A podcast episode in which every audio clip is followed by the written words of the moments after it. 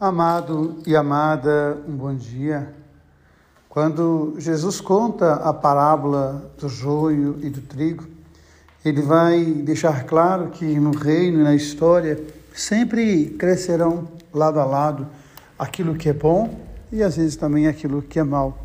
Não numa ideia maniqueísta em de que o mundo é dividido entre o mal e o bem, mas pensar que em nós alimentamos essas questões às vezes alimentamos o lobo bom e às vezes alimentamos um lobo feroz.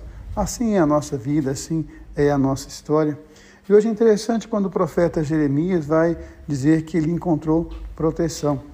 Ele tinha sua vida ameaçada, aqueles que dominavam o mundo queriam persegui-lo e matá-lo porque ele causava provocação nas pessoas, uma reflexão sobre a vida e a história, e é muito perigoso pensar então ele fazia isso com a comunidade.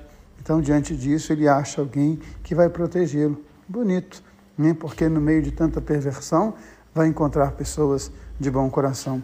E quando olhamos para o Evangelho, a morte de João Batista, o martírio de João Batista, também é muito curioso, porque João Batista, ele anunciava o reino, ele pregava o bem e, curiosamente, até despertava interesse em Pilatos, aliás, desculpa, em Herodes. Contudo, é, há algumas forças que se opõem, há algumas forças que acabam manipulando pessoas né, é, de muitas formas, e Herodes acabou sendo manipulado. é interessante porque eu me lembro de um professor que dizia a sociedade não suportou João Batista, que pedia partilha. Como suportar Jesus, que pede a entrega total?